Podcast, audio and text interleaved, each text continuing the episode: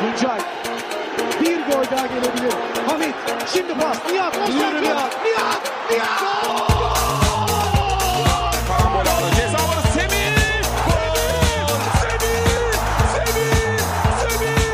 Semih!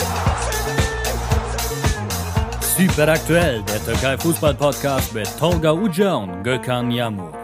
Und herzlich willkommen zu einer neuen Folge von Super Aktuell, dem Super League Podcast von und mit FUMS. 14. Folge mittlerweile, natürlich wieder am Start Gökhan. Äh, Gökhan, wie geht's dir so? Moin. Ja, alles gut, soweit. Ja, so, äh, ja, also gut, in Anführungsstrichen, ist ja halt, so ich sag mal so, die Kombination aus Winter und Corona ist halt nicht so schön. Das ist richtig. Aber ja. ansonsten ist alles gut. Das ist sehr schön.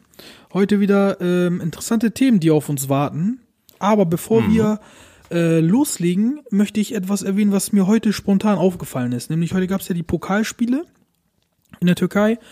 Und da hatten wir ja in den letzten Jahren diese heiße Diskussion um diese äh, Platzverweisregel und dann ähm, die Situation, ob die Spieler in der Liga gesperrt sind, obwohl sie im Pokal rot sehen oder andersrum. Es war halt so, dass ein Platzverweis, was, was äh, ein oder zwei Spiele Sperre ähm, auf sich gezogen hat, halt für das nächste Pflichtspiel gegolten hat. Und diese Regel war ja sehr umstritten. Teilweise haben Vereine auch das strategisch genutzt. Also man kann hier nicht von ähm, irgendwie äh, Manipulation oder so reden oder oder Schicke. Ähm, das ha- hat man teilweise letztes Jahr benutzt, das Wort, aber ich finde, wenn es so eine Möglichkeit gibt, dann kann man das strategisch nutzen. Vereine haben das gemacht. Fenerbahce hat zum Beispiel, ähm, Luis Gustavo war gelb gesperrt äh, nach einem Foulspiel in der Liga oder wäre gelb gesperrt, hat dann äh, mit Absicht gelb-rot bekommen, damit er dann seine Sperre im Pokal absitzt, die gelb-rot-Sperre und die Gelbsperre ist dann nicht in Kraft getreten. Die ist dann bei der nächsten gelbe, äh, gelben Karte in, der, in Kraft getreten und das war, glaube ich, ein Derby dann gegen Beşiktaş oder äh, Beşiktaş war das, glaube ich. Ähm, da konnte er dann spielen und diese Regel wurde heiß diskutiert und wurde dann auch geändert jetzt. Sprich, ähm, wenn man jetzt einen Platzverweis bekommt, dann muss man ein Spiel aussetzen oder zwei und zwar genau im selben Modus, also entweder im Pokal oder in der Liga. Soweit so klar. Hä? Äh, äh, entweder im Pokal oder in der Liga? Also wie meinst du das? Also wenn, wenn man ein Spiel im Pokal gesperrt wird, dann ist man gesperrt? Also wenn man in, in, im Pokal rot bekommt, Ja. dann ist man im Pokal gesperrt. Nicht mehr in Ja. der Liga. Und wenn man in der Liga rot bekommt, dann ist man in der Liga in der gesperrt. Liga. Okay, ich habe das gerade anders verstanden. Alles Ja. Okay. Aber ist eben doch nicht so. Und das ist ja das Komische, was mir aufgefallen ist. Es ist nämlich nur so, und jetzt halte ich fest, wenn ein Spieler Na. gelb-rot bekommt, also zweimal gelb, dann ist er im selben Modus gesperrt. Das heißt, wenn er im Pokal gelb-rot bekommt, dann ist er im nächsten Pokalspiel gesperrt. Wenn er aber im Pokal direkt rot bekommt, dann ist er im nächsten Pflichtspiel, sprich schon in der Liga gesperrt. Das haben die ja jetzt noch komplizierter gemacht, als es ist. Ja, oder war. Es ist, nicht nur, es ist nicht nur kompliziert, es ist auch dämlich. Also was soll denn das? Ja. Das Also die machen einen Unterschied zwischen Direktrot und Gelbrot. Ja, weil Gelbrot ist ja an sich immer ein Spielsperre. Mhm. Also es ist eigentlich nicht an sich, sondern es ist ein Spielsperre. Und Rot kann ja ab ein Spiel, also es kann ja mehr sein. Und ich kann mir natürlich vorstellen, dass sie jetzt hier sagen, okay, dieser Modus ist jetzt sowieso nur noch immer nur noch ein Spiel, ne? also nur hier äh, Elimination ohne Hin- und Rückspiel. Und äh, wenn wir jetzt, wenn jetzt hier jemand drei Spiele gesperrt wird, dann ist ja schon fast der ganzen, ähm, der ganzen Wettbewerb Ja, weg. ich- Deswegen haben die dann sich wahrscheinlich gedacht, dann nehmen wir die Liga mit rein durch. Ich glaube, weißt du? das ist tatsächlich der Grund. Also ich habe keinen logischen Grund gefunden, Ja. aber jetzt, was du sagst, das macht Sinn. Stimmt. Ja, das, das ist was das Einzige, was mir einfällt dazu, weil alles andere ist Quatsch. Aber auch das ist natürlich so ein bisschen, ja, also erstmal, was die vorher gemacht hatten, dass sie dann in der Liga gesperrt sind, obwohl sie in der Pokal gespielt haben, das war schon damals Quatsch, weil da hatten wir Hin- und Rückspiel. Da waren genug Spiele, dass man das nur in der, in der äh, Pokal hätte machen können. Jetzt ist es, es sind weniger Spiele und jetzt machen sie es in der gelb-roten nicht, aber bei der roten dann doch. Also es ist ja, also Es, es, ist bleibt spannend. stringent, ja, und, und wie gesagt, se- selbst wenn jemand dann drei Spiele Sperre bekommt und damit nicht mehr im Pokal äh, spielen kann, so what, dann ist das so, dann hat er selber Schuld.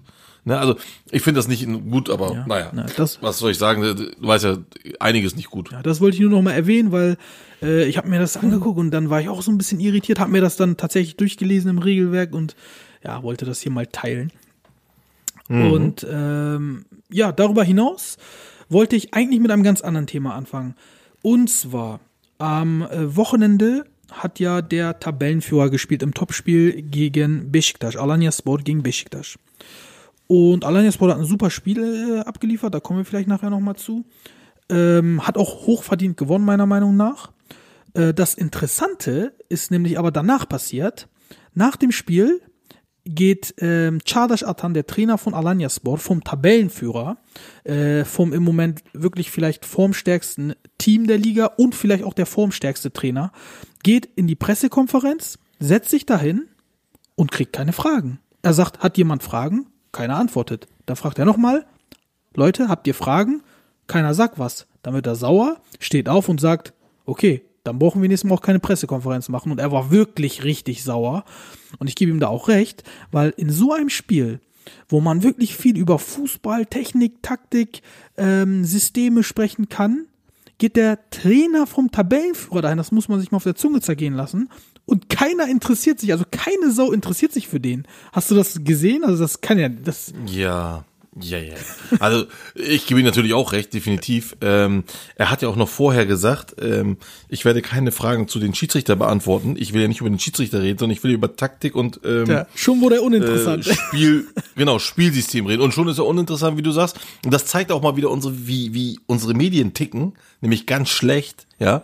Wenn da irgendwie ein Skandal wäre, dann wären sie alle da. Ne? Dann wären sie alle da und würden sofort Löcher in den Bauch fragen und sagen, hm, wie sieht das aus, so und so. Aber was ist? Es war, wie du schon sagtest, ein sauberer Sieg, ja. Äh, das war absolut äh, mehr oder weniger fair oder square, beziehungsweise absolut verdient von Alanya Sport. Und äh, darüber hinaus gab es halt nichts zu fragen. Also es gab schon was zu fragen. Wenn man wirklich ein, ein, ein, ein, ein ähm, guter Journalist ist und sich auch mit dem Fußballwesen und Fußballsystem, Taktik und so auskennt, dann hat man da Fragen. Und er war bereit, diese zu beantworten. Aber die Leute hatten einfach kein Interesse an dem Fußball. Und das ist ja das, was ich auch noch meinte in der letzten Woche. Wir zelebrieren keinen Fußball, es interessiert uns nicht. Wir zelebrieren uns selber, oder jeder für sich sich selbst. Wie der, der Journalist dort denkt, wie kann ich jetzt meine, äh, meine, meine Auflagen ne, von, von, von, der, von, der, von der Zeitung, beziehungsweise von der, von der, von der Internetplattform, Seite, wie kann ich die am besten hochpushen, dass die Leute raufgehen, dass wir gute Zahlen bekommen. That's all. Ich glaube, da traut sich auch niemand mal so eine PK zu revolutionieren, mal dahin zu gehen und mal komplett anderes zu machen, komplett anderes zu fragen, einen anderen Stil, einen anderen vielleicht äh, Reporter oder Du, soll ich dir was sagen? Journalistenstil zu haben. Das traut sich niemand. Ja, es, es gibt, es gibt, es hat nicht nur mit, nicht mit Traum, sondern es gibt auch so, man kann ähm, augenscheinlich langweilige Themen, wie zum Beispiel die ähm, Statistiken oder, oder Strategie oder so, kann man mit intelligenten Fragen ähm, interessant darstellen. Weißt du, wie ich meine? Man muss sich nur damit befassen ein bisschen. Und das ist das, was die Journalisten hier überhaupt nicht, äh, nicht hier, sondern in der Türkei überhaupt nicht drauf haben. Also die wenigsten, ne? Aber äh, wenn ich hier nämlich die Redaktion von von TM oder Transfermarkt oder so sehe, äh, wo ich dann gucke, wie sie versuchen auch aus äh, scheinbar, wie gesagt, wirklich nichtssagenden Sachen ähm, entweder eine Frage draus zu machen oder es so in den Licht zu rücken, dass es dann doch interessant ist, das, das haben die Leute nicht drauf. Die sind nur auf Boulevard, nur auf Skandal und äh, auf der anderen Seite äh, kriegen sie das natürlich jetzt von Zergen in dem Moment zu dem Spiel und äh, da sind sie natürlich alle dann da. Ne? Also entweder muss es ein großes Team sein oder es muss ein Skandal sein. Und Sergen hat dann natürlich auf den, den Schiri eingedroschen hier und da und dann sind sie dann alle da. Und, und das finde ich, und das stimmt halt bei uns nicht im Land. Muss ich ganz ehrlich sagen. Das Ja. finde ich einfach nur schlecht. Ja, man könnte auch sagen, Also ich kann, die sind hinter dem her, was sich verkauft, so, ne? Und in der Türkei, das ist Ja, ja, das. Traurige, was verkauft sich, was klickt sich am besten, Skandale, Schiedsrichter, äh, Sergen ist ausgerastet und, und solche Sachen halt, ne? Aber wenn da einer hingeht und sagt, mh, Çağdaş Atan hat ähm, mit einem 4-3-1-2-System angefangen äh, mit dem Ball und hat dann gegen den Ball auf 4-4-2 umgestellt, äh, taktisch sehr flexibel, hat dann Babacar und Barrero vorne äh, pressen lassen, hat äh, Bakasetas so ein bisschen als, als Sechser zurückgezogen bei gegnerischem Ballbesitz, bei eigenem Ballbesitz war Bakasetas äh, vorne äh, fast schon dritter Stoßstürmer. Die beiden äh, Außen haben sich ähm, ins Zentrum fallen lassen und die Außenverteidiger sind mit, mit nach vorne dadurch gerückt, hatten den Platz ähm, zum, zum Laufen und äh, beim gegnerischen Ballbesitz hat man sich ganz anders verhalten. Also diese taktische Variabilität, die man ja hervorheben kann, das bist macht du schon, jetzt bist du schon ein bisschen ins Spiel gegangen, aber okay. Nur als Ähm, Beispiel, warum kommt da kein. Ja, ja. Ich meine, ähm, Nee. Euphorie entsteht doch allein auch dadurch, dass man sich eine Sache anguckt, dass man es analysiert und dass man es geil findet, dass man denkt, oh wow, Respekt. Dadurch Äh, entsteht doch diese Euphorie. Und die gibt's bei uns nicht. Absolut. Ich, ich, ich, also auch diese, diese, also ich, ich finde, ich fand absolut zu Recht, wie äh, Chardash Atan da reagiert hat, äh, nachdem er gemerkt hat, dass keine Frage war oder dass es keine Frage gab. Da hatte, war er so erstaunt, da war er wirklich, sein Gesicht war äh, Doppelpunkt klein O und äh, absolut zu Recht. Also das, das, das ist ähm, ja, ist traurig. absolut nicht verständlich äh, und äh, was er dann auch gesagt hat, brauchen wir keine Pressekonferenzen mehr machen. Also ich kann das wirklich nur unterschreiben, wenn die nur darauf aus sind auf Skandale und Blödsinn Boulevard, dann sollen sie sich echt dann sollen sie woanders hingehen. Aber Gökhan, eins muss ich sagen, ne? Wir, wir reden ja mal von Ja. großen Teams und entweder muss man ein großes Team sein oder äh, was weiß ich. Aber das Alanya Ja, laut Sport, den Medien, ne? Laut genau, den Medien. aber dass Alanya Sport wirklich noch kein großes Team ist, haben sie aber auch selbst bewiesen jetzt, finde ich. Kein Statement vom Verein, keiner geht raus und sagt, ey Leute, wir sind der Tabellenführer, das ist ein Skandal, was hier passiert ist. Keine offizielle äh, äh, Sache von, von der, äh, auf der Webseite, kein Schreiben, nix, einfach nix. Die haben das so Nee. hingenommen und das kann ja auch irgendwie nicht Nee, sein. da muss ich, da muss ich doch, da muss ich dir widersprechen. Und Okay. zwar ganz äh, vehement. und zwar, das zeigt nämlich ihre Größe, dass sie eben nicht auf diesen Blödsinn eingegangen sind und gesagt haben, so Leute, warum so, warum macht ihr denn nicht, warum dies und das? Wir, sind nicht, äh, die sind nicht äh, davon abhängig. Die sagen einfach, gut, ihr wollt nicht, alles gut, scheiß drauf, wir machen unser Ding weiter, wir machen unsere Arbeit und zeigen mit Leistung, äh, wer wie, wie groß wir sind oder ne also und irgendwann wenn sie dann sage ich jetzt mal in, äh, als Beispiel irgendwie Meister werden oder Zweiter werden oder was auch immer dann haben sie es allen gezeigt wie groß sie sind und dann müssen sich die Medien schämen dafür dass sie so blöd sind sage ich jetzt mal so Ja. Äh, also ich, ich finde es echt gut, dass die nicht drauf reagiert haben. Weil wenn ich so gucke, Fan der Gala, die immer auf alles sofort reagieren und immer sich rechtfertigen und, uh, und hier und Alter, habt ihr gar keinen, habt ihr denn gar keinen, wie, wie nennt sich das? Ähm, äh, wenn man, wenn man von sich überzeugt ist, ähm, Selbstvertrauen. Selbstvertrauen. Habt ihr überhaupt gar kein Selbstvertrauen oder müsst ihr euch immer sofort bei jeder Scheiße immer Dings hier? Ja, das ist halt so, weil man sich, weil man ein, ein, eine Symbiose zwischen den drei Mannschaften aufgebaut hat, dass sobald jemand äh, etwas ver- demjenigen sagt und der andere meldet sich nicht, dann heißt das sofort, aha, Sutschlu. Ja, also er ist richtig. schuldig, weil er, weil er meldet sich nicht. Aber das ist die falsche Message, das ist überhaupt eine falsche Art und Weise, sich, äh, wie man kommuniziert. Für mich war die Reaktion von äh, von von Alanya Sport super, also dass keine Reaktion kam, dass das von vom äh, vom äh, Trainer Chardash reichte und super, muss ich ganz ehrlich sagen. Mhm. Vielleicht hast Perfekt. du recht, dass, dass so äh, dieses Schweigen als Schwäche empfunden wird. Vielleicht von mir auch gerade. Ähm, in der Türkei, ja. ja, und von mir Türkei, eben ja. gerade auch vielleicht, da- aber so wie du das erzählst, gut, ja. äh, klar, das macht natürlich auch Sinn und so habe ich das gar nicht ähm, bedacht, aber Ja. das stimmt schon. Was mich jetzt nur mehr interessiert ist, Chardash, das ist ja sein erstes Jahr im, im Profigeschäft als erster Trainer. Ja. Und er macht seine Sache ja, unglaublich gut. Also wir haben gerade so ganz bisschen über Taktik und sowas gesprochen. Ja. Ähm, mein, also was mich jetzt interessiert, glaubst du, dass ihn sowas ähm, wirklich auch aus der Bahn werfen könnte? Oder ist er wirklich so cool, wie er sich zeigt und denkt sich, ach, ihr könnt mich alle mal am Arsch lecken, ich mach so weiter? Äh, Ich glaube das irgendwie nicht, dass ihm das gar nicht tangiert. Das glaube ich irgendwie nicht. Nein, nein, dass ihn das nicht tangiert, äh, ist ja, ist ja offensichtlich. Das haben wir ja nach der Pressekonferenz erlebt.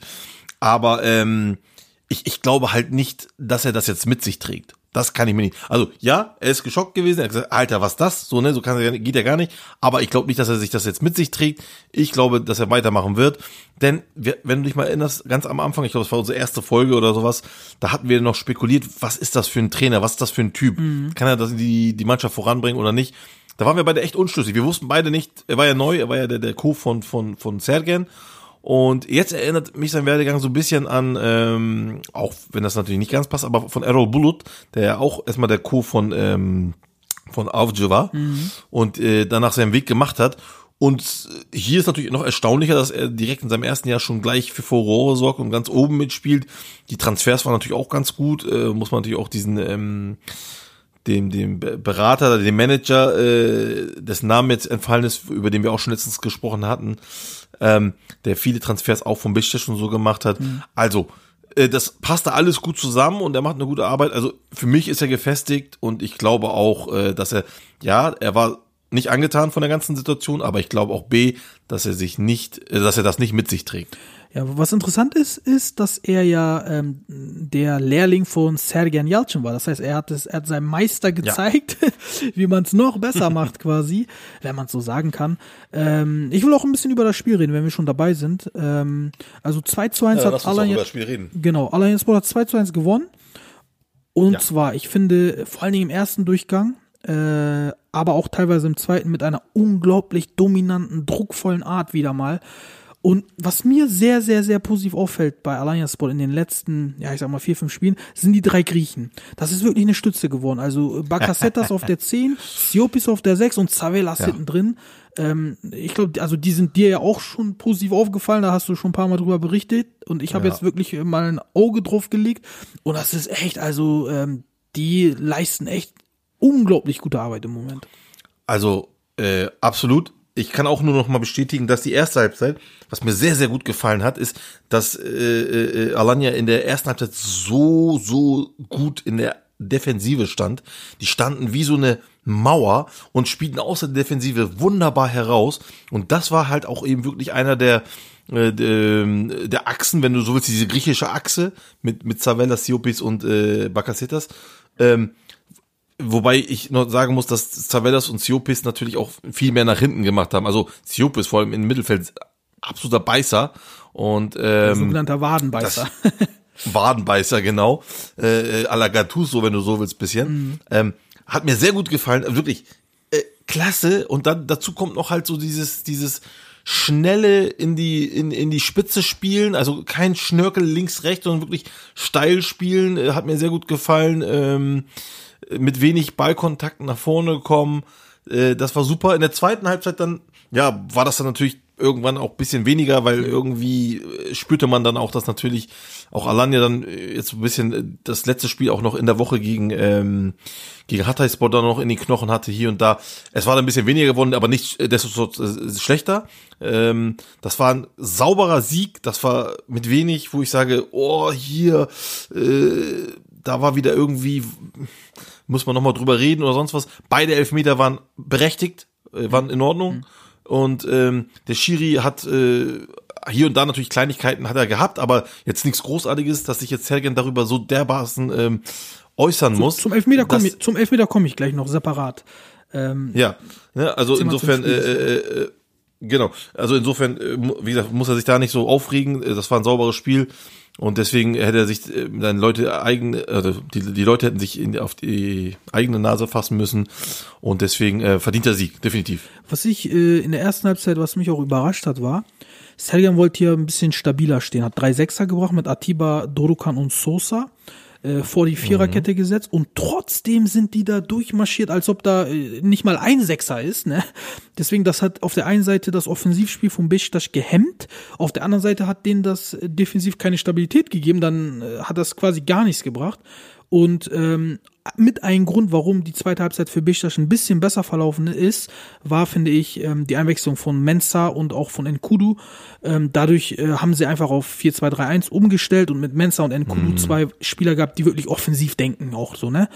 Und ähm, die haben dann noch mal ein bisschen Wirbel reingebracht und das Ganze offener gestaltet. Aber das ist immer so die Sache. Man denkt, okay, vier, ich habe sowieso vier Verteidiger, dann noch mal drei Sechser und ich stehe erstmal stabil in Alanya schweres Spiel. Und Fußball ist eben nicht immer so. Manchmal ist Angriff die bessere Verteidigung, wirklich die bessere Verteidigung, als hinten drin zu stehen mit sieben, acht Defensivspielern, weil gerade dann kriegst du dann Druck und Gegentore und äh, der Gegner hat Torchancen, weil du halt hinten drin spielst und nicht dein Spiel spielst. So sehe ich das. Ich bin natürlich kein Sergen, er hat wahrscheinlich viel mehr Know-how als ich, aber ich sehe das so. Ja, also das mit den äh, hinten drin stehen ist ja vom Ding her schon keine schlechte Sache, vor allem wenn man auch auswärts spielt und so.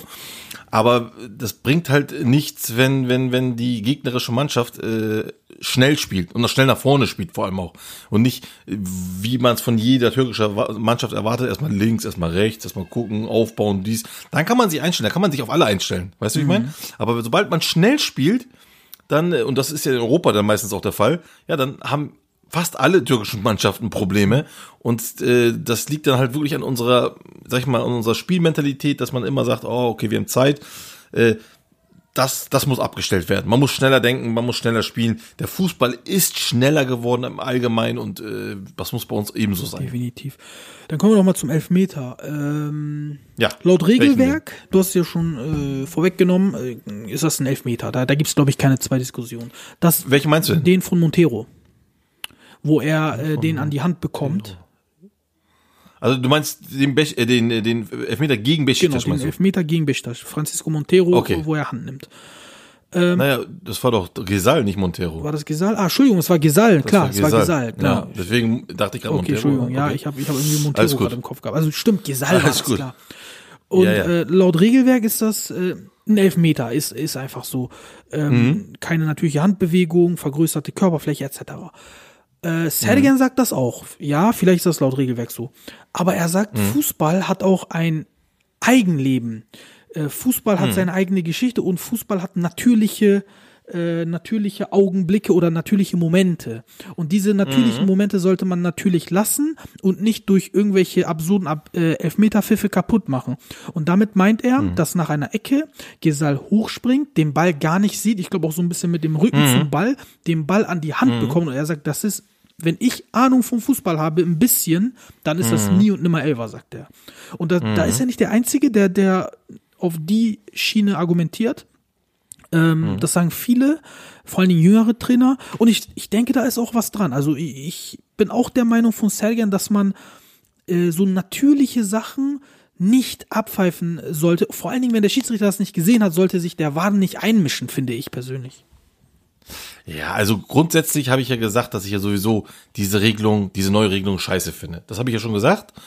Und ähm, äh, gebe ich auch grundsätzlich, gebe ich recht. Und ich glaube, er geht auch nicht nur auf dieses Gesal-Ding ein, sondern auch äh, letzte Woche gegen Fender, dieses Ding, was wir auch schon besprochen haben, dieser unnötige Elfmeter. Ähm, das war für mich eher ein unnötiger Elfmeter. Ähm, und hier kann man das so sehen, aber hier bin ich doch trotzdem noch ein bisschen der Meinung, obwohl ich auch ein Gegner davon bin, also ich bin ja Sergens Meinung im Allgemeinen, aber in dieser speziellen Situation, finde ich, hat der Arm da so weit oben nicht zu suchen. Also wenn Gesal springt, dann spring doch nicht so behindert, dass du doch deine Arme mit hochhebst. Das macht doch, dann sei doch ein bisschen professioneller und heb nicht deine Arme. Also das muss ein Profifußballer aber auch selber wissen. Weißt du, wie ich meine? Und deswegen äh, finde ich das da nicht ganz angebracht, was äh, Sergen sagt. Ähm, obwohl ich im Allgemeinen auf jeden Fall auf seiner Seite bin. Aber in dieser Situation sehe ich das eher nicht so. Da haben die Arme oben nichts zu suchen. Äh, dann spring hoch, ohne dass du den Arm irgendwie äh, dein Gesicht oder was auch immer du da machst. Die waren ja schon auf Kopfhöhe. Äh, das, deswegen ist das für mich ein Elfmeter ganz klar. Ja. Ja, da ist natürlich auch was dran. Gut, dann äh, schließen wir dieses Thema mal ab und kommen zu einer Aussage, ähm, die jetzt unter der Woche für Furore gesorgt hat, nämlich eine Aussage von Murat Zorlu, Mitglied des Fenerbahce-Kongresses. Äh, Er hat nämlich gesagt, ähm, dass Fenerbahce im Winter zu 90 Prozent Mesut Özil verpflichten wird. Ja, das ist natürlich erstmal ein Brocken. Ähm, ja. Ja, was denkst du? Also meinst du, das ist wirklich so realistisch, wie er das darstellt? Oder äh, hat er da so ein Also- bisschen, war er zu übermotiviert, sag ich mal? Ja, Das ist eine gute Frage, aber ich komme mal zu den Fakten erstmal. Fakt ist, ähm, Arsenal möchte Özil nicht haben. Äh, Fakt ist, Özil wird auch äh, gerne gehen, aber er verdient halt gut. Fakt ist, er verdient 20 Millionen. Und ähm, Fakt ist, er spielt nicht, aber er möchte spielen. Ganz klar. Das sind die Fakten, würde ich sagen. Äh, Und es gibt sogar noch einen Fakt, dass er großer Fener-Fan ist. ja. Er ist Fener-Fan, anderer Fakt ist, Fener möchte ihn haben, so. Anderer Fakt ist, seine Fakten Frau zusammen. Amine Gülşe will, äh, die lebt in Istanbul, arbeitet in Istanbul und möchte ihn natürlich gerne bei sich haben. Das ist auch, Ah ja, auch, okay, nicht, das- auch nicht zu unterschätzen, finde ich. Nee, nee, absolut nicht, absolut nicht. Also das wusste ich nur nicht. Alles gut. Äh, Das passt auch. Kann man auch noch als Fakt nehmen, definitiv. So, und jetzt kommen wir zu den äh, zu der Sachlage oder zu den Problemen, zu der Problematik. Also 20 Millionen kann Fender nie im Leben zahlen. Ähm, die können noch nicht mal die angebotenen 10 Millionen, die von Fender Seite aus angeboten ist, nicht zahlen. Ganz keine Frage. Aber jetzt kommen natürlich ähm, gewisse Leute mit ins Spiel, die natürlich riesen Fender äh, Supporter sind. Einmal äh, Murat Zorlu natürlich und auf der anderen Seite äh, Arjun Ilıca. So zwei große Fender Supporter. Wenn du dann noch dazu noch ein bisschen Ali Koç noch zunimmst noch, dann könnte also zumindest erstmal für ein Jahr, für ein Jahr die 10 Mille gesammelt werden. Ja? So, dann, äh, wenn du was sagen willst, kannst du ruhig sagen. Also ich finde das halt interessant, dass ich habe ich habe ja auch gesehen, dass neben Arjun Ilıcalı und und äh, Murat Solo Ali Koç noch als Sponsor mit ähm, bedacht Mhm. wird. Ähm, Aber er ist ja Vereinspräsident. Dann wird das wahrscheinlich Ja. über über die Koç Ja, ja. Laufen. Natürlich, mal, ne? natürlich. Also- es geht dann nicht direkt über seinen Namen, ist ja keine Frage, das wäre Wettbewerbsverzerrung. Äh, aber es ist halt so und äh, Aber inwieweit geht das Da- über die Koç Holding? Weil das ist ja auch offensichtlich, dass das äh, Ja, pass auf. Es muss ja gar nicht über die Koch Holding gehen. Es kann ja auch über eine Tochterfirma gehen. Oder aber, noch, noch äh, abstruser, er gibt einem das Geld, der das dann sponsort, sozusagen in Anführungsstrichen. Ja? So, weil äh, noch über einen legalen Weg, das äh, können wir gleich sagen, äh, geht es nicht, weil es gibt Limits in der Türkei, die dürfen nicht überschritten werden. Äh, und die 10 Millionen würden diese Limits äh, überschreiten. Denn zu den Limits gehören natürlich nicht nur äh, nicht nur Ablösen, sondern auch äh, Ausgaben der ähm, ja, sag mal schnell. Komplettausgaben der Vereine mit Personalkosten. Ja, so, Mann. Also äh, Verdienst und sowas, ne? Ja, genau. Ich weiß gar nicht. Marsch, so. Ähm, und äh, genau. Und dann ist das natürlich, wenn das jetzt so eine Art Sponsoring wäre, ne, von mir aus in Klammern Schenkung oder was auch immer, dann äh, geht das natürlich.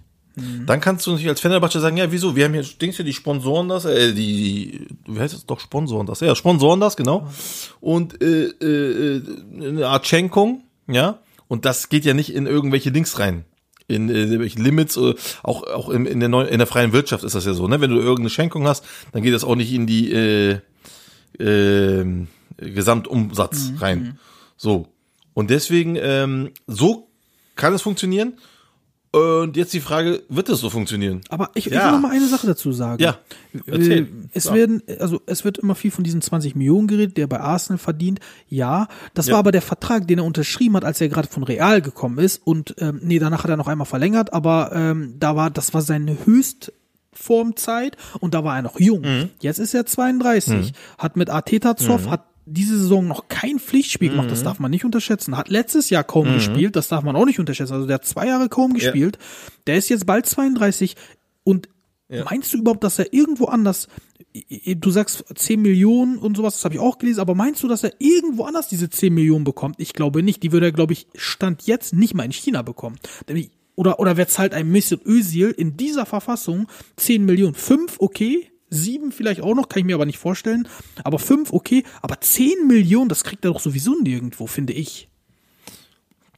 Ja, also da magst du tatsächlich auch recht haben. Ähm, Und das ist netto in der Türkei. Das muss man, darf man auch nicht vergessen, ne? ja, zumal ähm, sein Vertrag ja jetzt auch ausläuft. Genau.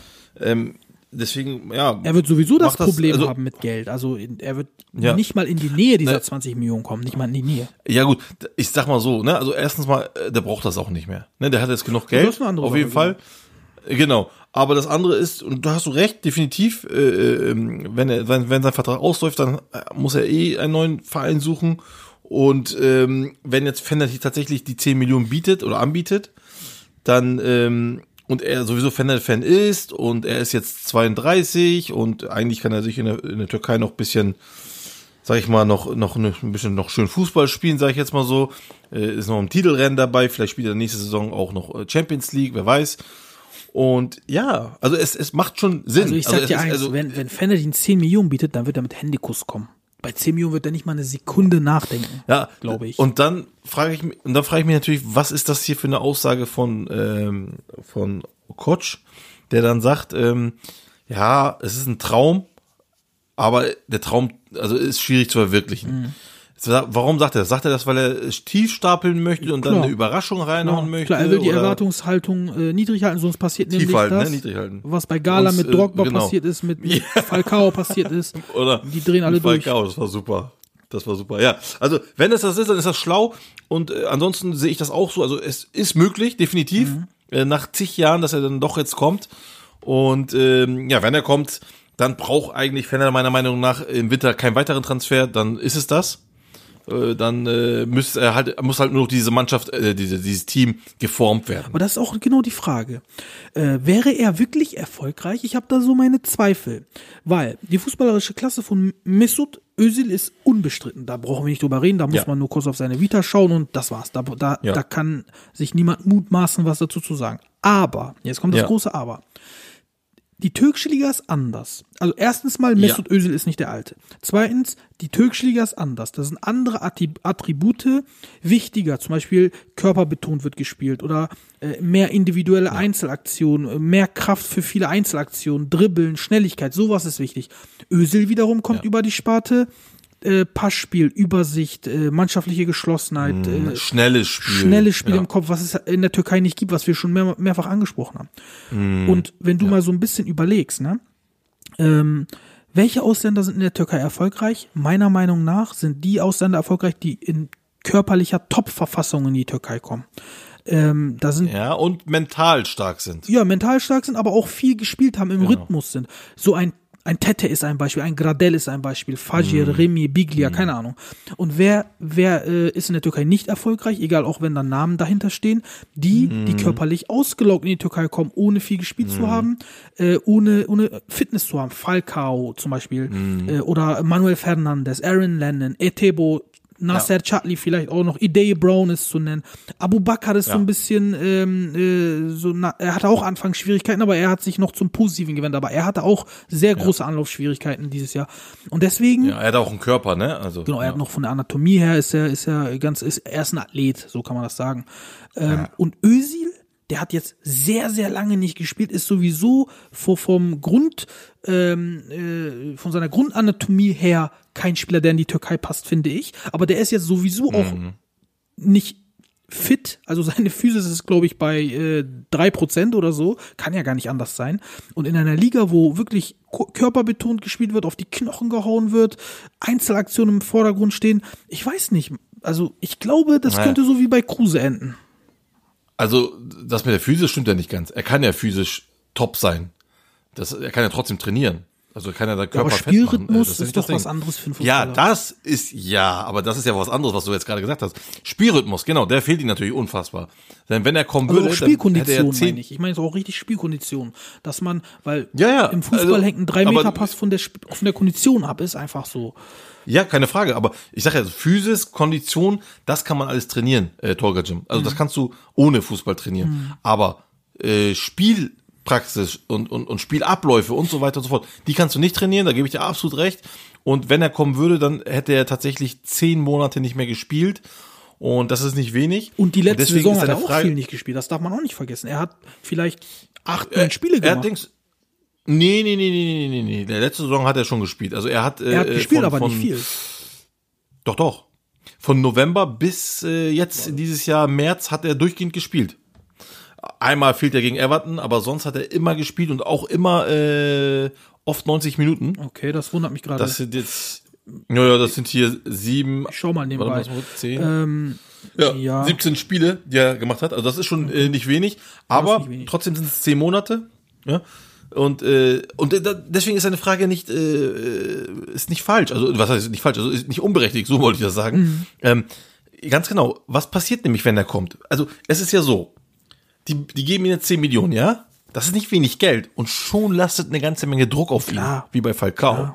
Und wenn dann und wenn dann am Anfang alles nicht läuft und diese Gefahr ist nun mal sehr sehr da, wie, weil du es jetzt gerade beschrieben hast und du hast, sage ich jetzt mal nur erstmal nur Geld für ein Jahr gesammelt, ja, da hat er keine Zeit, sich lange auszusuchen und hier und da, obwohl er das eigentlich bräuchte. Ja. Beziehungsweise nicht ausruhen, sondern ähm, sich langsam einspielen. So, das meine ich natürlich, ne? Ja. Und äh, das, das ist nicht da. Und dann kannst du nämlich ganz schnell einen Druck entwickeln und ganz schnell dann schlechte negative Schlagzeilen geben. Und die, also es könnte ganz Weißt du, äh, was könnte auch ein Problem Auge ist? geben. Ein Problem ist auch, dass Özil kein Scorer ist. Er war noch nie ein Scorer und dieses Problem hatte zum Beispiel Wesley Snyder am Anfang bei Gala. Er ist zu Gala gekommen oder Belhanda hat das immer noch. Er ist, äh, aber ich gehe mal, ich mache mal das Beispiel mit Snyder. Er ist zu Gala, äh, Gala gekommen, hat so mehr als Spielmacher 8 da fungiert. Der gut gespielt meiner Meinung nach, hat aber nicht so viele Tore gemacht und schon wurden alle nervös. Das ist unser Top-Transfer, der verdient viereinhalb Millionen. Wieso schießt er keine Tore? In der Türkei wird alles mit Toren gemessen. Und dann hat, Ja. und dann hat äh, Fatih. Terim ihn ähm, umgestellt quasi auf die 10 gesch- gepackt und hat ihn dann mehr offensive äh, ähm, Aufgaben gegeben, hat ihn defensiv von Defensivaufgaben entbunden. Er hat auf einer ganz anderen Position gespielt als für Holland. Für die Niederlande hat er auf der 8 gespielt, auf der Doppel-8. Und sowas ähnliches kann ich mir bei Özil auch vorstellen, dass wenn er mal vier, fünf Spiele nicht trifft, dann sagt man, okay, der hat verdient 10 Millionen, das ist Mesut Özil, der hat bei Real Madrid gespielt, der muss jedes Spiel drei Fallrückzieher-Tore machen. Wieso macht er das nicht? Ja, das- Und das ist ja, das, das große Problem bei uns. Ja, äh, absoluter Blödsinn natürlich. Ähm, ich glaube aber auch, dass sie mittlerweile ihn auch schätzen würden, wenn er schönen Fußball spielt mit äh, Ballstaffetten hier und da. Aber auch das, das allein das wird ja schon problematisch, weil wir das eben gerade schon angeteasert haben. äh, Die denken nicht so wie er in dem Moment oder nicht so schnell. Ähm, es wird äh, auf die Füße gehauen. Kommt er damit klar? Ähm, ich glaube von der Sp vom Sp also vom ähm, ja, noch nicht mal das. Ich wollte gerade von sagen, vom Spielstil her wie Alex de Souza vielleicht, aber das stimmt da gar nicht. Alex Nimm de mal zum Souza hatte Beispiel viel mehr Zug zum. Tor und so. Den würden die in der Türkei Ja, überhaupt nicht feiern. Groß meine ich, nicht Kruse. Wegen Groß? Ja. Ach, Groß. Den würden die in der Groß, Türkei überhaupt nicht Groß, feiern, äh, zum Beispiel. Nee, nee, weil, weil, ja, genau. Ähm, er wird natürlich auch viel zu ungefährlich als als äh, im Tor hinweg und so. Ähm, ähm, ja, und äh, physisch ist er dann auch nicht so stark. Also ja, er hat ganz ganz anderes Spiel, ganz andere äh, Merkmale, die dann dafür wichtig sind und und das wäre bei Özil vielleicht auch so oder ich will nicht sagen auf jeden Fall auch so, aber vielleicht auch so. Aber und wenn ich dann mal ganz kurz die Kurve zum Spiel äh, kriegen darf, mhm. Fender gegen Malatya, äh, er wäre auf jeden Fall schon besser als das, was ich jetzt von Mert Hakanyandash gesehen habe. Ja, Ja, definitiv. ähm, für mich, also für mich ist das wirklich äh, im Mittelfeld mit äh, Tufan, Luis Gustavo, okay. Auch äh, wenn ich jetzt im Moment das Gefühl habe, dass Luis Gustavo ein bisschen das Spiel bremst, aber okay. Ähm, aber vorne, Jandas, also als Zehner, wirklich, da, äh, José Sosa ist da jetzt auch nicht mehr gesetzt. Aber finde, und, findest du ähm, wirklich, dass Gustavo das Spiel bremst? Ich habe das jetzt von Dings auch gelesen, von, ähm, Von wem? äh, von, wie heißt der, von, äh, ah, von League TV, der ähm, Chancel Büker. Der hat auch geschrieben, dass Luis Gustavo das Spiel bremst und ich habe mich gewundert. Das ist mir so gar nicht aufgefallen. Für Ja, mich bremst also, Pelkas das will jetzt- Spiel. Den, finde ich überhaupt nicht gut zum Beispiel. Ja, also ich will jetzt nicht sagen, dass Luis Gustavo jetzt das Spiel unfassbar bremst, aber ähm, für eine Qualität eines Luis Gustavos, da, davon rede ich jetzt. Ne? Also jetzt nicht im Allgemeinen von dem Spiel, dass er es bremst, sondern ähm, als Luis Gustavo, bei, wenn ihr jetzt zum Beispiel überlegt bei Bayern oder so, oder Ja, ne, da war er wirklich da, ne, und, und, und das meine ich. So diese Dings, oder nee, noch nicht mal, ich, ich gehe viel zu weit zurück. Letzte Saison, so, letzte Saison, da war er ein Motor, da war er Wahnsinn. Verstehst du? Da fand ich ihn super. Und das hat er so ein bisschen verloren, so diesen, diesen Spielwitz, diese Schnelligkeit und auch ähm, sich anbieten überall und so. Er versteckt sich so auch ein bisschen mehr so. Und wenn, dann äh, spielt er halt auch wirklich nur diese Querpässe oder wie auch immer. Ähm, das fehlt mir so ein bisschen bei ihm. Ähm, aber er ist für mich nicht das Hauptproblem. Das Hauptproblem ist wirklich die Zehnerposition. Ähm, die, wenn ich mir gucke, links, rechts Pelkas und Cadolo, ähm, ich glaube, ein Özil könnte die beiden gut einsetzen, meiner Meinung nach. Und äh, vorne Cissé halt finde ich äh, an sich ganz gut oder auch mal mit Tieren finde ich auch ganz gut. Ähm, das könnte klappen. Also wenn, wenn man sich das jetzt mal anschaut, dieses 0-3 gegen Malatya Sport, das war ja ähm, praktisch, die haben sich ja praktisch schocken lassen, komplett. Ne? Also ähm, da waren teilweise Räume, äh, die Tisserand gegeben hat, wo ich überhaupt nicht verstanden habe, was da los ist. Wie kann ein Tisserand so weit wegstehen von seinem Gegenspieler? Ähm, wirklich löchriger kann die, äh, konnte die äh, Abwehr nicht sein in den Momenten. Und danach haben sie natürlich versucht, blind anzuspielen äh, aufs Tor. Und das hat natürlich so nicht geklappt mit dem Kopf durch die Wand. Und wie gesagt, für mich war Merta Kanyandas wirklich, also mit dem konntest du kein Spiel aufbauen. Muss ich ganz ehrlich sagen. Nee, bin ich voll bei dir. Also der ist im Moment wirklich äh, weit unter dem, was er letztes Jahr gezeigt hat. Und auch Sosa zum Beispiel, José Sosa, der extra dafür geholt hat, äh, ge geholt wurde, ähm, dem Spiel so eine gewisse Struktur zu verleihen, der eigentlich ein Maestro war immer, egal wo er gespielt hat in der in der Ja, türkischen Liga, ja. aber auch äh, international. Besiktas, Trabzon, ja. Ja, und von dem ist im Moment auch nicht viel zu sehen. Also die haben wirklich Anpassungsschwierigkeiten im Moment. Das, worüber wir, wir, äh, wir mal gesprochen hatten, dass wenn man so viele Spieler zusammenwürfelt, dass, dass es da genau. ein bisschen dauern kann, das wird bei Fener gerade ähm, gelebt oder durchlebt. Ja. Und ähm, ja, die äh, Ergebnisse sprechen für sich. Ne? Zu Hause 0 zu 3 gegen Malatya, davor zu Hause gegen Konya verloren. Ich glaube, davor auch wieder verloren oder unentschieden nur. Also zu Hause sind sie im Moment nicht so, sie sind auswärts auf jeden Fall stärker.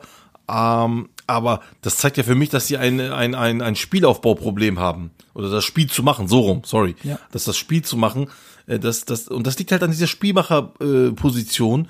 und äh, da ist halt äh, mit, mit Jandas und, und vorher mit Sosa, der sich auch nicht richtig hinkriegt, äh, klappt das nicht. Jetzt, davor war natürlich, vor Pelkas war natürlich Perotti da, ne?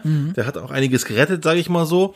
Aber das äh, ist jetzt auch nicht mehr und dann äh, sch- ist diese Dings hier, wie heißt das, öffnen sich natürlich die Fehlerquoten dort, man, sie werden sichtbar und äh, das ist hier der Fall und deswegen ähm, Meinst du, da gibt es zu viele Ähm, Köche, die dann am Ende den, den Brei verderben? Also Ja. Zu viele Spielmacher? Ja, ja, ja, ja, ja, ja. Und, und das und dann zweitens, wenn ich praktisch, das ist meine Meinung, wenn ich dann praktisch sehe, das bringt in dem Moment nichts von denen, die da sind, dann nehme ich doch, warum nehme ich dann nicht diesen, dieses Talent, dieses, diesen Faruk Ömer Bears und pack ihn dann auf links rein für Pelkas zum Beispiel. Oder für Mertakan Yandash, ja?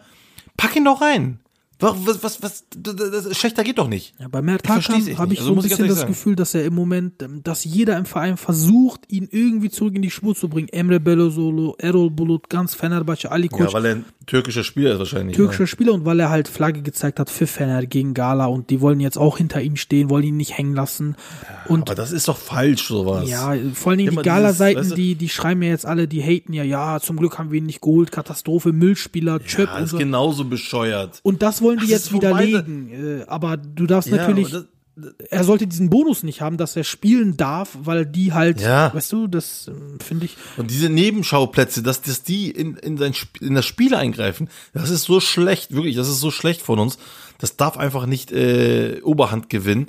Ähm, entweder spielt er gut oder eben nicht und dann muss er halt raus und wenn dann, wenn es halt noch so ist, dass Nebenschauplatz dann auch noch sowas passiert, dann muss er da durch. Ist halt so, aber er muss Leistung zeigen. Und so, sonst geht das nicht. Naja, gut, äh, Görkan, dann kommen wir mal zu einem äh, weiteren Thema, was für mich äh, sehr erfreulich ist ähm, und äh, wo du mich darauf aufmerksam gemacht hast, ähm, was aber, glaube ich, äh, so im Moment ähm, die ganze Türkei berührt, möchte ich nicht sagen, aber jeder spricht positiv über die, nämlich äh, Bursaspor und allgemein der Verein, die Vereinsstrukturen, die Jugendarbeit. Äh, man kann, glaube ich, sagen, dass die mit Altınordu seit Jahren die beste Jugend in der Türkei haben, dass die ähm, unglaublich junge Spieler und auch erfolgreich spielen lassen. Das, ähm, da kann man von ähm, Burak Kapacık äh, bis Ali Akman, Batuhan Kör, der jetzt vier Tore im Pokal gemacht hat, Ataberk ähm, Dada Akdeniz, der ähm, Stammtorwart ist mit 19, Kerem Kök schon se- sechs, 16 Einsätze hat, der ähm, schon sechs Einsätze hat, sorry, der erst 16 ist. Ähm, und da könnte ich jetzt noch mit Tubey Akgün, der ist 17, hat schon 7, 8 Einsätze. Eren Güler ist ähm, äh, mit 7 Einsätzen und 18 Jahren schon mit dabei und so weiter. Da könnte ich viel mehr sagen. Also die bauen wirklich was auf. Und ich habe da einen interessanten äh, Fakt zugelesen. Die haben in den letzten 10 Jahren halte ich fest, circa 150 Jugendnationalspieler äh, herv hervorgebracht, beziehungsweise Spieler in die Nationalmannschaften geschickt. Und ähm, in den letzten zehn Jahren 72 Jugendspielern mit Profiverträgen ausgestattet. Und das ist natürlich eine Nummer und die machen richtig viel Spaß im Moment in der Türkei und jetzt auch vor allen Dingen im Pokalspiel gegen Göztepe. Hast du das verfolgen können? Ja, natürlich. Also ich könnte erstmal äh, Bursaspor eine klatschen, so sehr klatschen, weil die so dumm sind. Also aus folgendem Grund. Ähm, du hast recht, du hast es gerade selber erwähnt, äh, die sind gehören mit zu dem besten Ausbilderverein, die wir in der Türkei haben und das schon seit Jahren. Und da muss erst diese finanzielle Not kommen, ja, damit sie gezwungenermaßen die ihre Jugendspieler spielen lassen und guck mal, was da alles rauskommt. Guck mal, was da alles kommt, wenn ich mir diese den Kader angucke, dann könnte ich direkt heulen, so schön ist das. Die kriegen alle Einsätze, diese 17, 16, Ähm, ja, 18-Jährigen. ja, die na- kriegen ihre Einsätze. also- das ist so geil. Ja, weil weil es einfach jetzt äh, es es wird praktisch es wurde aus einer Not wurde eine Tugend gemacht. Äh, bisschen ähm, leicht gelebt von Trabzonspor vor, ähm, aber hier halt noch mehr. Sie haben halt gar kein ähm, ja, gar keine ausländischen Spieler. Sie haben halt wirklich nur türkische Spieler und das machen sie jetzt bewusst und siehe da, was kommt dabei raus. Also, ich habe mir natürlich das Spiel auch angeguckt, ich habe mir auch vorher schon Spiele angeguckt. Und es ist ja nicht einfach so, das muss man sich mal reinziehen, es ist ja nicht einfach so, dass die gewinnen oder auch Tore schießen, ne, wie Ali Akman oder äh, Buran, äh, Batuhan Kurt oder sowas. Nein, Alter, wie die spielen. Die spielen mit einer Leichtigkeit. Also echt, ich gestern das Spiel und davor hatte ich auch noch ein Spiel gesehen von, als ob sie wirklich, ähm, ja, wie soll ich sagen, europäisch, ne, richtig europäischer Fußball, so richtig, Alter, so eine Leichtigkeit, als ob die Bock hätten Fußball zu spielen. Das hat, ist einfach, ich habe sogar das teilweise, denkst du, ist ja der Kapitän Özer Hulmace, ne? Ganz ehrlich, sorry, aber der hat teilweise im Spiel gestört. Ja. Wirklich, der hat im Spiel gestört, weil er wieder dieses alte Ding reingebracht hat, obwohl er, bei ihm geht's ja noch, weil er ist ja Deutsch-Türke, aber ähm, die anderen, also der Burak Kapacak, das ist so ein geiler Spieler, Oh, ja. mega Hammer-Spieler und dann halt wirklich Batuan Kör, Äh, nicht jetzt wegen der spielt mit einer Leichtigkeit, der spielt mega geil, aber auch Charta Yilmaz, ein super Spieler, der mir sehr, sehr gut gefällt, ein Ismail Çokçalış, auch hinten richtig geil. Und naja, ich kann sie aufziehen, äh, ne, Ali Akman habe ich natürlich nicht vergessen, alles gut. Und den Torwart Atterberg, da sagt, sagt Dennis. Also, ich sag ganz ehrlich, ähm, die sind jetzt Neunter, äh, das ist solide, alles gut. Man muss das jetzt auch nicht alles, ähm, wie gesagt, es ist auf der einen Seite, die mussten jetzt spielen oder haben jetzt durch eine Not spielen sie, aber das heißt ja nicht, dass sie unbedingt alle gleich geil spielen müssen. Das zeigt ja zum Beispiel auch Eskişehir, ne? Äh, da ist auch die Not, aber die spielen halt nicht so gut. Das heißt, Talent war schon immer da im Bursa. Jetzt wird's auch endlich mal abgerufen aus der Not, aber jetzt zeigen sie, was sie drauf haben. Es ist ein schön, wirklich eine schöne Geschichte, eine richtig schöne Geschichte. Und ich sehe hier mindestens, wirklich mindestens vier, fünf National, äh, zukünftige Nationalspieler, ähm, weil ich von dem, von dem Ansatz schon sehe, dass das Spieler sind, die, äh, die den Fußball verstanden haben. Und zwar nicht auf die türkische Art und Weise, sondern auf die europäische Art und Weise. Ja, und damit meine ich jetzt ähm, äh, der Stil, der Fußballstil. Sehr, sehr schön, sehr ähm, nicht eigenwillig, mit Kopf nach oben. Wunderbar, gefällt mir sehr gut. Ja, du hast äh, schon gesagt, da sind ein paar Spieler dabei, ähm, die auch wirklich jetzt sehr bald höher spielen können und vor allen Dingen an Ali Akman soll ja, äh, sollen die großen Vereine dran sein und was man so lesen kann, ähm, soll Gala da äh, auch aufgrund seines Onkels Ayhan Akman, der ehemaliger Gala-Spieler ist, ähm, äh, die Oberhand haben und dieser Transfer soll ja schon so gut wie fix sein, was man lesen kann.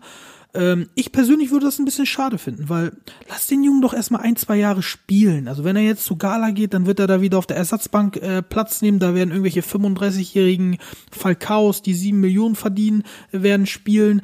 Lass den Jungen doch erstmal äh, sich austoben, hätte ich fast gesagt. Lass ihn erstmal spielen. Und wenn er wechselt, dann würde ich ihm raten, äh, zu einem Anadolu-Club zu gehen.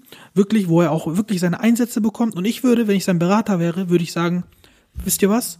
Für das erste Jahr, wir wollen gar kein Geld. Wir wollen gar kein Geld. Wir wollen nur Spielgarantie. Lasst ihn von, ähm, keine Ahnung, von, äh, jetzt sind es ja 38 Spiele, nee, 40 Spiele, lasst ihn davon 30 Spiele mindestens Stamm spielen und wir unterschreiben bei euch und wir wollen kein Geld, wir haben keine finanziellen Bedingungen. Das würde ich machen. Lasst den Jungen zwei Jahre, drei Jahre reifen und dann lasst ihn doch nach Gala, nach Fennert, nach Beşiktaş gehen. So sehe ich das. Das Ding ist, äh, sehe ich genauso. Also äh, ich würde ihn auch überhaupt nicht jetzt raten, zu Gala, zu Fener oder zu Beşiktaş zu gehen.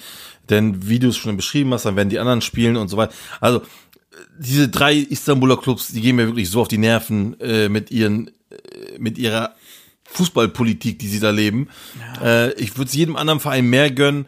Ähm, ein Ali Akman muss spielen, also jetzt in dem Fall Ali Akman, der muss spielen, der muss äh, sich, sich ein bisschen äh, akklimatisieren, auch in der Super League und so weiter. Von mir aus kann er auch, wenn es irgendwie geht, auch direkt raus, bleibt erstmal im Bursa und dann direkt raus. Solche Sachen würden mir viel besser gefallen als äh, irgendwo auf der Bank zu versauern. Das war wirklich sehr, sehr schade. Das war auch sehr, sehr verschenkt. Da gebe ich dir auch recht.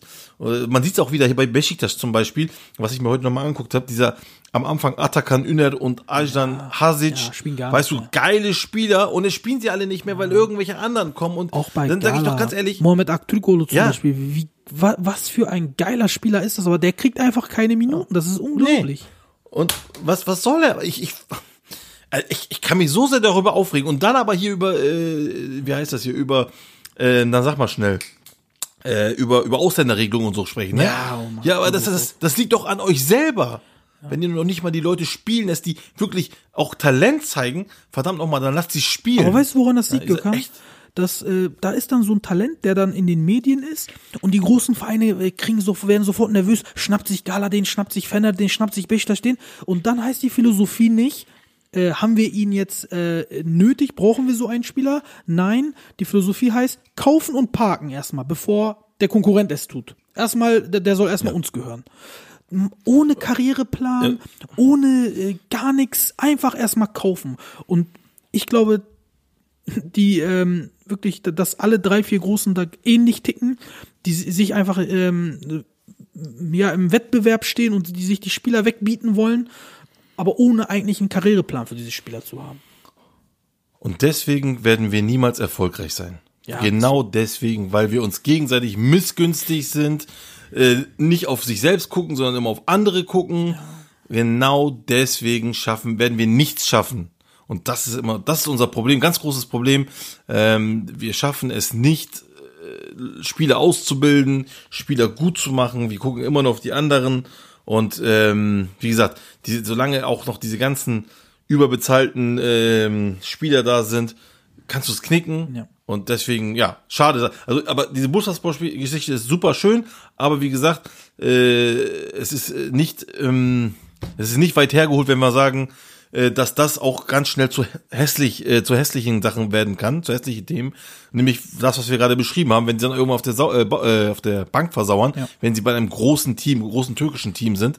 Ähm, ja, Hatten ganz wir, schlimm. hatten wir ja zu Genüge auch und ähm, da will ich noch mal bei einer Sache äh, dir leicht widersprechen, ähm, nämlich äh, du hast gesagt, dass das aus der Not heraus eine Tugend geworden ist, aber Bursaspor, äh, wenn ich so überlege, wen die alles rausgebracht haben, äh, früher schon, also in der Meistersaison mit ähm, äh, Ozan Ipek zum Beispiel, Volkan Şen, Sercan Yıldırım, äh, das sind ja drei Spieler, die Stammspieler waren, die aus der Jugend kommen, aber Enes Ünal zum Beispiel spielt- spielt jetzt bei Retafe, äh, Serdar Aziz bei Fener, Ertuğrul Ersoy bei Le Havre, äh, Kubilay Kanatskisku spielt seit Jahren in der Superliga jetzt bei Malatya, glaube ich, Mohamed Demir, äh, und das ist nämlich das Negativbeispiel, der bei großen Clubs auf der Bank versauert ist, bei Trabzonspor und so weiter.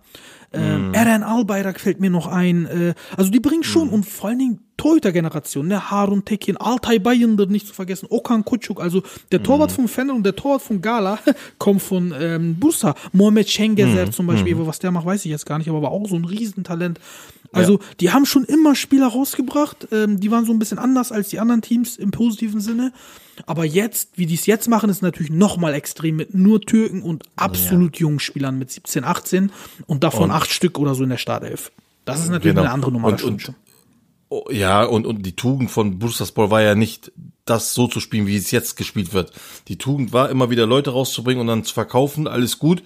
Aber ähm, all die Spieler, die du gerade aufgezählt hast, bis auf die Torhüter, äh, die sind nicht besser als die, die jetzt gerade auf dem Platz stehen. Das kann ich dir jetzt schon mal sagen. Das äh, prognostiziere ich dir voraus, dass die Spieler jetzt, Ali Akman, Çağatay Yilmaz, äh, Batuhan ähm, Kör und wie sie nicht alle, das sind wirklich, das sind Potenzial, ganz große Spieler zu werden. Dagegen sind so Eren Albayrax und so sind dagegen nichts. Äh, aber natürlich hast du trotzdem recht, wenn du sagst, äh, Bursaspor hat immer wieder Spieler rausgebracht. Deswegen habe ich auch gesagt, dass die mit zu den äh, größten äh, Vereinen gehören, die Jugendspieler rausgebracht haben. Das meinte ich ja damit auch. Äh, aber nichtsdestotrotz haben sie das nicht als Tugend gehabt. Die haben trotzdem immer noch irgendwelche äh, alten Spieler geholt äh, und und äh, was weiß ich ähm, irgendwelche ausländischen Spieler natürlich. So und wenn ich jetzt in diesem Dings gucke in diesen Kader, dann sehe ich hier wirklich eins, zwei, drei, drei Spieler, die über 30 oder 30 sind. Und das war vorher umgekehrt. Ja, ne? Und deswegen sage ich, ne, die haben natürlich immer wieder rausgebracht, aber jetzt und die haben aus der Not haben die die beste Tugend gemacht. Also stell dir vor, was die für ein-. Was die für ein Gehaltsbudget haben müssen, was für niedriges. Ja, klar. Das ist ja traumhaft. Ja, und trotzdem, ja, und trotzdem, ja, und dazu kommt jetzt noch, dass ein Ertrag kommt, wenn sie halt verkauft werden, ne? Mhm. Also sobald sie, solange sie so weiterspielen. Und äh, ich habe auch zum Beispiel hier noch geguckt, dass zum Beispiel Batuhan Kölle ist ja noch gar kein äh, Nationalspieler. Das wird ja wahrscheinlich auch noch folgen. Ja. Ähm, äh, und, und, und so generiert man halt Geld. Und das, und das, was sie hier gemacht haben, diese Tugend, die sie hier gemacht haben, das überschlägt das von Trabzon um das Zehnfache. Ja, im Sinne von, klar ist Trabzon in der Super League, die sind nur, nur in Anführungsstrichen in der Birinci League, aber ähm, dass, äh, wenn sie dieses Modell von Altenordo jetzt übernehmen, äh, dann finde ich das nur mega. Dann können sie ruhig in der zweiten Liga bleiben. Ich sag ganz ehrlich, wie es ist. Aber sie bauen sich finanziell auf, so wie es dann auch äh, Altenordo macht. Und äh, Altenordo haut ja aber das ganze Geld natürlich auch in die Dings rein, in die Infrastruktur. Das müssen sie natürlich auch machen, dann weiterhin, um dann wirklich so ein äh, Ausbildungsclub zu werden, der dann wirklich finanziell richtig gut dasteht und dann über kurz oder lang dann wieder in der Super League aufsteigt und dann mit gesundem Budget an die Sache rangeht. Und dann wird über, da gebe ich dir Brief und Siegel, über kurz oder lang wird Bursaspor dann nochmal Meister. Ganz klar. Ja, also für mich wäre es erfreulich, wenn da mal andere mitmischen als nur die drei, vier Großen. Ähm, Ja, definitiv. Äh, macht das Ganze, macht die ganze Liga attraktiver auch. Äh, Nochmal fünf Minuten ähm, äh, für eine andere Sache, Gökhan, äh, bevor wir dann auch zum Ende kommen. Ähm, heute hat Karagümrük zwei Transfers bekannt gegeben. Und zwar, äh, die schon fix sind für äh, die Rückrunde. Das sind genau die Art von Transfers, ähm, die ich am meisten feier, ähm, die schon vorher eingetütet werden und wo man einfach Planungssicherheit hat. Ich verstehe nicht, warum die warum die großen Clubs immer bis zum letzten Tag warten müssen. Da gibt es natürlich ein paar Ansätze, aber finde ich Schwachsinn. Aber kommen wir mal äh, auf die Namen zurück, nämlich Emre Colak, ein altbekannter aus der Super League, und Fabio Borini. Also, na, sieh mal alleine an. Also, was hat der denn in Karagümrük verloren, frage ich mich. Ich habe mir das mal angeguckt. Der hat äh, in, der, Naja. in der Rückrunde 2018, 2019, also 9, 2019 Mai ungefähr noch, hat er Stamm gespielt bei Milan. Dann in der Hinrunde ähm, der letzten Saison war er komplett auf der Bank, das stimmt. Äh, Rückrunde hat er bei Hellas Verona aber auch viel gespielt, dann war er vereinslos. Ähm, 29 Jahre alt, äh, ist okay, vollkommen okay noch. Und ich finde, ähm, das ist kein typischer Namenstransfer. Ich glaube, der hat auch noch ein bisschen was dahinter. Wie denkst du? Defin- Definitiv, ähm, das muss man auch sagen, das Karagümrük hat uns ja schon mit Biglia überrascht. Und ähm, ja gut, Fa- Fabio Borini wurde natürlich schon gestern veröffentlicht und heute dann nochmal äh, Emre Colak.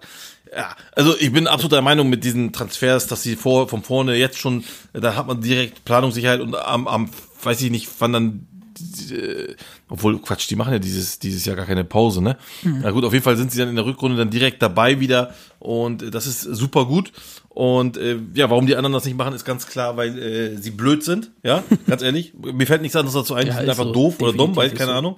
Anders kann ich mir das nicht vorstellen, dass die dann erst dann, oh, am 5. Januar geht die, äh, die, ähm, die Transferphase los. Oh, jetzt müssen wir aber Spiele holen. Jetzt wird's aber nur Zeit. Ne? Und die anderen, äh, das Bayern München hat das ja oft immer gemacht, schon von vornherein Spieler geholt. Und das ist genau das Richtige. Natürlich muss man jetzt auch sagen, dass wir halt gar keine Dings haben, ne? keine Pause. Und dass das vielleicht noch mal ein bisschen eine Rolle mitspielt. Dass man sagt, ey, wir haben sowieso keine Pause. Das heißt, wir müssen direkt jetzt schon mal gucken. Das kann sein. Aber ob so ist oder nicht, ist egal. Es ist ein richtig guter Zug von Karagümrük, jetzt schon zu agieren, während andere noch schlafen, sage ich jetzt mal so. Ähm, und für die Spieler von der Qualität der Fabio Borini persönlich kenne ich tatsächlich nicht, muss ich ganz ehrlich sagen. Äh, müsste mal man die Serie A More Leute fragen, aber du weißt ja auch ein bisschen was. Und ich weiß aber gar Ein nicht. sehr flexibler Spieler, also den kannst du vorne wirklich auf allen Positionen bringen, sogar auf den Halbpositionen. spielt er denn? Also der spielt am liebsten ähm, leicht recht versetzt, also rechts außen, aber der kann Okay. wirklich äh, vorne drin spielen, der kann auf der 10 spielen, der kann links spielen, der kann auf den Halbpositionen Mhm. auf der 8 spielen, der ist sehr, sehr flexibel, Rechtsfuß, klein, wendig, quirlig. Ähm, Ja. Der hatte also zu seinen Bestzeiten, äh, deswegen hat ihn auch, glaube ich, Liverpool hat ihn, glaube ich, damals geholt, da war der schon richtig gefragt äh, und äh, ich habe mich auch ein bisschen gewundert, dass ich gesehen habe, der ist erst 29. Ähm, natürlich hatte man jetzt ein, zwei Jahre nichts von ihm gehört, aber dass er erst 29 ist, hätte ich nicht gedacht. Finde ich an sich ein, ist, ein, ist ein starker Transfer, aber ich, ich habe dann auch mal geguckt, Karagümrük, ähm, ich habe die sowieso schon als sehr stark in Erinnerung, habe mir den Kader noch mal angeguckt. Die sind ja auch doppelt und dreifach überall besetzt. Äh, auf der Bank, ähm, von der Bank kommen dann Leute wie Artif Sheshu und äh, Jimmy Dumas noch. Die müssen auch langsam aufpassen, dass die sich punktuell verstärken und nicht einfach Transfers machen, weil es geile Namen sind, so, ne? Ähm, Borini glaube ich jetzt nicht, dass er in die Türkei kommt und äh, kein Fußball spielt, dass er Urlaub macht. Das glaube ich nicht. Aber Nee, das ich auch aber nicht. vielleicht hätten sie ja, ähm, keine Ahnung, das ist jetzt der achte Spieler oder so auf der Position. Emre Colak ja auch ähnliche Positionen, 10 und außen.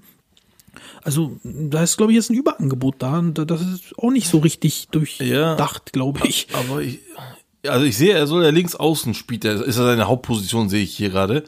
Ähm, und da ist ja gerade im Moment, äh, äh, wie heißt er hier, ähm, Jimmy Durmas dr drin, der wahrscheinlich aber auch nur irgendwie spielt, weil gerade jemand anderes nicht spielt, weiß ich nicht. Aber Jimmy Durmas ist ja nun jemand, den man wirklich erstmal da er ersetzen kann. Artif Sheshu ist ja auch noch da. Äh, Alassane Dao ist auch noch, ist noch da. da. Also, die haben schon Spieler da. Ne? Ja, aber ein Dao spielt rechts, also spielt auch rechts oder kann auch rechts spielen. Ähm, also mir geht es eher nur darum, wenn er tatsächlich links, dann könnte ich mir das vorstellen für Jimmy Durmas. Äh, Emre Colak äh, sehe ich ein bisschen schwer gegenüber Sabo und Badu Njaye. Ähm, der wird dann wahrscheinlich eher als Ergänzungsspieler geholt werden. Also grundsätzlich hast du recht, dass das nicht ein Überangebot wird. Ähm, auf der anderen Seite finde ich das sehr gut, dass sie früh holen. Ähm, ja, also Fatih Karagümrük überrascht, äh, gefällt mir sehr gut, muss ich gerade sagen, als als Aufsteiger ähm, innovativ voranzugehen, finde ich klasse. Und ähm, aber wie gesagt, auf der anderen Seite muss man wirklich gucken, dass da äh, nicht ein Überangebot äh, an Spielern gibt, äh, für, zumindest in, für einen Bereich, also so Mittelfeld oder sonst was. Ähm, und deswegen ähm, muss man da auf jeden Fall aufpassen. Ich glaube, die haben jetzt, die haben 30 Spieler. Das ist nicht wenig tatsächlich. Allerdings, äh, das hat man auch nicht vergessen, Holger Jim, äh, dass äh, halt wirklich die Saison sehr, sehr getaktet ist. Und die geht ja ab nächster Woche, also nach diesem Wochenende gehen ja diese, diese englischen Wochen los. Und das kann natürlich sein, dass, du- dass du da auch einen breiten Kader halt einfach brauchst. Ja, weißt du? definitiv, definitiv. Ja, und äh, damit auch kein äh, Überangebot an Themen bei Super aktuell entsteht, äh, setzen wir jetzt hier auch mal einen Punkt. Alles gut. Ähm, Ja, das war's wieder äh, für dieses Mal. Gökhanjum, Dankeschön dir, Ja, danke danke auch. äh, den Zuhörern. Ich hoffe, es hat wieder Spaß gemacht. Und dann hören wir uns nächste Woche wieder. Macht's gut. Tschüss.